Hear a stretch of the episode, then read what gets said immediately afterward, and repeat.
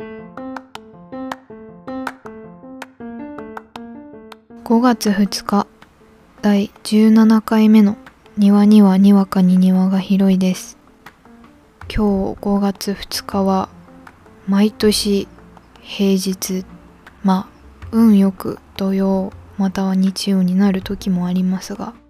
大体が平日でカレンダー通りっていう人たちは学校なり会社なりに行かないといけないっていう。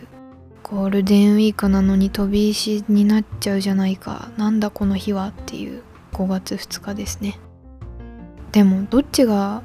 その飛び石じゃなくてそのカレンダー通りに通学通勤するのとどっかで振り替えまあ有給っていうのもまたありますけど学校なんかだと振り替え授業とか大学なんかだと授業調整週間みたいなのがあってそこで振り替えられるかっていうのになってはくるんですけどどっちがいいんだろうなって飛び石になっちゃうじゃんって考えはするんですけど結局後からかなり後からゴールデンウィークのそれがこの日だよってなってくるとなんだよやっときゃいいのになってその時は思ったりするしそうあと近場でというかなんか土曜日に月曜の授業をやるっていう私は結構高校の時はそれがありましたね。その土曜日その週の土曜日に振り替えをやるっていうのもあったんですけどどっちがいいんだろうなとはいつも思ってて。私は意外とその月曜休みだと平日っていうのもあっていつもは土日に行くと混んでるお店とか案外空いてるので平日休みだと嬉しかったなっていう記憶はありますね。そんな日本人が恨みを持ちがちな5月2日ですけど5月2日は何の日かちょっと調べました。あのよく語呂合わせでその11月22日がいい夫婦の日だっていうようなのがあるようにあと11月11日のポッキーの日とかそういうのがあるようになんかあるのかなって調べたんですけどその5月2日が何の日か何の記念日なのかなとか語呂合わせでどんなことあるのかなっていうのなんか今日は何の日サイトみたいなのがあるんでそれを調べたところ5月2日は郵便貯金の日郵便貯金創業記念日と交通広告の日。これは5月2日の5と2で交通って語呂合わせして交通広告あの社内広告に関して記念日を設けたみたいであとは歯科医師記念日と緑茶の日とあと鉛筆記念日っていうのがありましてなので5月2日は結構真面目な日ですね。真面目なってなんだよって思うんですけどなんか祝日でもなければ結構その郵便貯金記念日であったりとか何かを創立したりなんか企業系のことが多かったりする日だなって見てて思いました。まあポッキーの日なんかも企業系なんでしょうけど なんかワイワイやれる日ではあるじゃないですか。ワイワイやれる感じではない。どちらかと言ったら今日仕事だとか今日学校だってひいひい言うような日ですね。庭のガーデニング。このコーナーでは私庭の好きなものをお話しするコーナーです。前回の庭にはにわかに庭が広いで金田一少年の事件簿をリアタイしたいと言っていまして、前回は4月22日の金曜日だったんですね。私はその時点で4月23日土曜日の22時から放送開始、第1話放送開始だと思ってたので、何度も明日なので忘れないようにしないといけませんって言っていたんですけど、そしたら日曜の22時からが近代一少年の事件簿でした。それで本当に23日の土曜日の22時に日テレ間に合うようにつけてたんですけど、そしたら、ドラマは始まったんですよ。でもなんかこう、重々しいというか、まあ、近代一少年ももちろんミステリーで重々しいし、難しくはあるんですけど、なんかそれよりもちょっと難しそうな、シンギュラリティとか科学技術がっていうのをすごく言っていたドラマが始まって、ああ、あれ？金田一もついにこんな風に 令和版に寄せてきたというか、技術かけるミステリーみたいになったのかなって最初思ったんですけど、なんかディーン・藤岡さんが出てきまして、あら、あららと思って、あれ、ディーン・藤岡さんキャストにいたかなって思って見てたら、なんか全然学校の校舎が全く出てこなかったので、あらと思って番組を見たら、パンドラの果実というドラマだったらしく、それが科学犯罪捜査ファイルっていうサブタイトルついてるドラマなんですけど、それだったみたいで、なんか、ああ、あれ、あれ違うわと思って、それで、まあマジか。で結構土曜日、金田一少年のためにいろんなことを済ませて22時を迎えていたので、びっくりというか、あららってなってしまって。で、ちゃんと翌日もちゃんと22時にすべて済ませて近代一少年を見ることができました。っていうお話です。それで無事に見れた近代一少年の事件簿の第1話なんですけど、やっぱり、やっぱりどこか、どこかというか、死体はちょっとグロティスクで、ちゃんと結構インパクトの強い死体が出てきて、ちょっとゾゾッとしましたね。その仮面も怖かったし、私は仮面恐怖症というか人形恐怖症が多分あるので、なんか恐怖症ってあるないなのかななのかよくわかんないけど、人形の顔が怖かったりする人なので、そういうのが結構インパクト強く残っちゃうタイプで、そのなおさら第1話の学校の七不思議の仮面はすごい印象に残ってしまって、ぼやーっと闇から出てくるだけなんですけど、やっぱそういう演出怖いなと思ったりしてました。その死体が出てくるのも一回だけじゃないので もちろん謎解いてこういう風になるんだよっていう工程を見せるので、結構やっぱ印象づいちゃってゾゾゾッとしましたね。でもやっぱ面白い。金田一面白いってなってました。絶対危ないじゃん、みゆきちゃんっていう。ヒロインのみゆきちゃん一人にさせないでっていうシーンも詰まってるから、そういう、まあ、ある意味読めちゃう展開かもしれないけど、絶対的に何かを解決してくれるし、絶対的にかっこいい金田一はじめがいるから、まあ、あのドラマはスカッとしていい気持ちになって終わりました。今なんか配信サイト、Hulu とか TVer でもやってんのかな？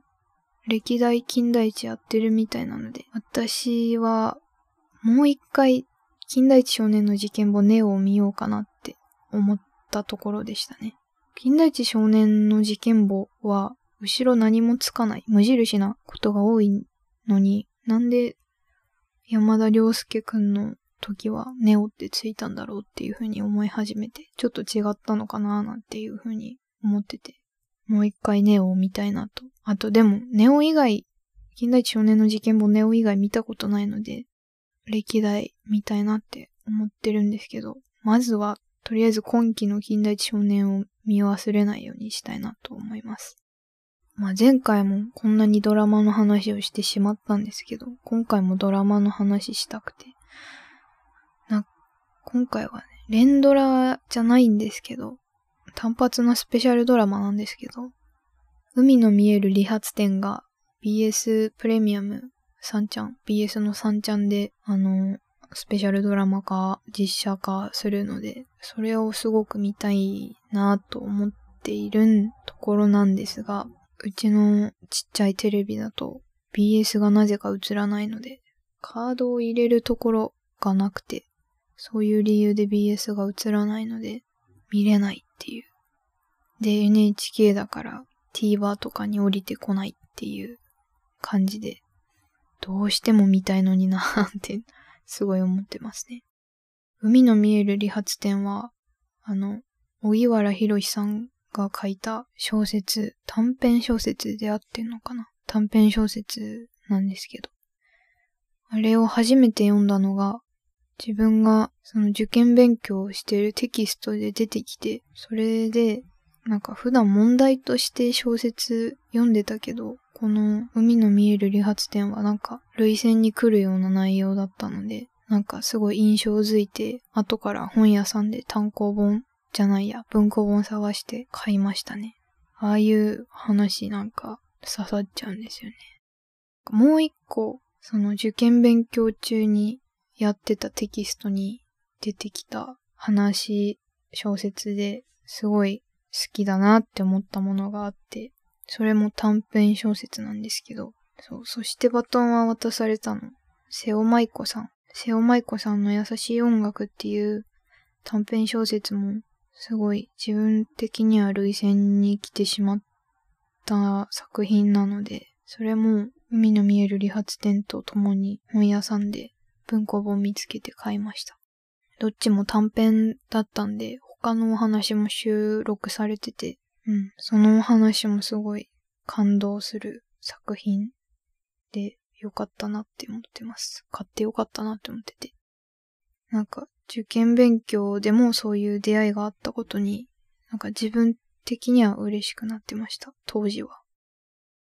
意外と家族の話は自分類線弱いのかなって思ってます。それで言うと、国語の授業で泣いたことが ありますね。その家族、家族、親戚の話なんですけど、中学校2年生の時に読んだそれも春だったと思うんですけど、中学校2年生の春に授業で読んだ小説で、アイスプラネットっていう小説が教科書で取り扱うことになってて、まず国語の先生が音読してくれたんですけど、その先生がその中学校2年生になって初めて私たちのことを受け持ってくれた先生で、そう。で、小説を読む、読み聞かせ、読み聞かせって言わないよな、授業で。読んでくれるのが初めてな先生だったから、とっても印象に残ってて、すごい読むのも上手だったんですよ。まあ当たり前、バカずこなしてるから当たり前だろうっていうのもあるんですけど、訴えかけられて、なんか、そのグーちゃんが、グーちゃんっていう親戚のおじさんが主人公の家に居候してて、そのぐーちゃんがその居候からいなくなるまでの話が書かれてるんですけど、なぜかあれは類線に来てしまって、その先生の読むのもうまかったし、そのストーリーもなんかこうギュってなって、さすがに国語の授業のその進級したての春に泣くのはやばいなって思ったんですけど、涙ポロポロポロってなっちゃって きっとバレてはないと思うんですが、うん、ひっそり泣いてました。その後、その一連の音読が終わってから、後半の方にかけて、ぐーちゃんが居候から旅立つシーンを詳しく見ていく時も、またポロポロっと泣いてて、すごい覚えてるんですね、そのアイスプラネットは。そんな感じの作品が類線に来ます。またそういう作品に出会いたいなってすごい思ってますね。最近泣いた本とかあんまりないから、じっくり本読む時間も欲しいし、なんか授業で取り上げるっていうのは、私国語得意じゃなかったんですけど、勝手に感情移入して勝手に間違って、なんでこんなこと書くんだって言われてた人なんですけど、そう。でも、なんか小説とかだったら読むのはなんかおもろいなって思ってたから、正解はしないけど、ああいう授業で取り上げるっていうのは、なんか変な空間だけど、ちょっとレアでいいなって思い返してましたね。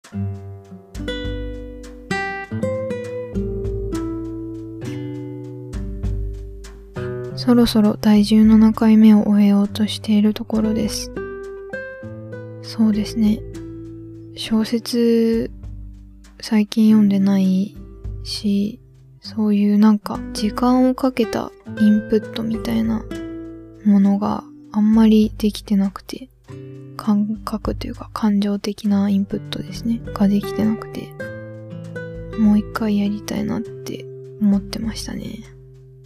映画とか見てほろっとすることはあるんですけど、映画で泣くのと小説で泣くのはまた別だなっていう風にも思ってるから、なんか時間かけてなんかやるっていうのはやってみたいなと思ってるところです。5月2日っていうゴールデンウィーク中の平日で、しかも月曜日っていうね、とっても憂鬱だったと思うんですけど、それでも明日はまた連休なのでね、気分は良くしていけたらなと思ってます。また、2のつく日には庭がにわかに広い庭を開きますのでお楽しみに。では。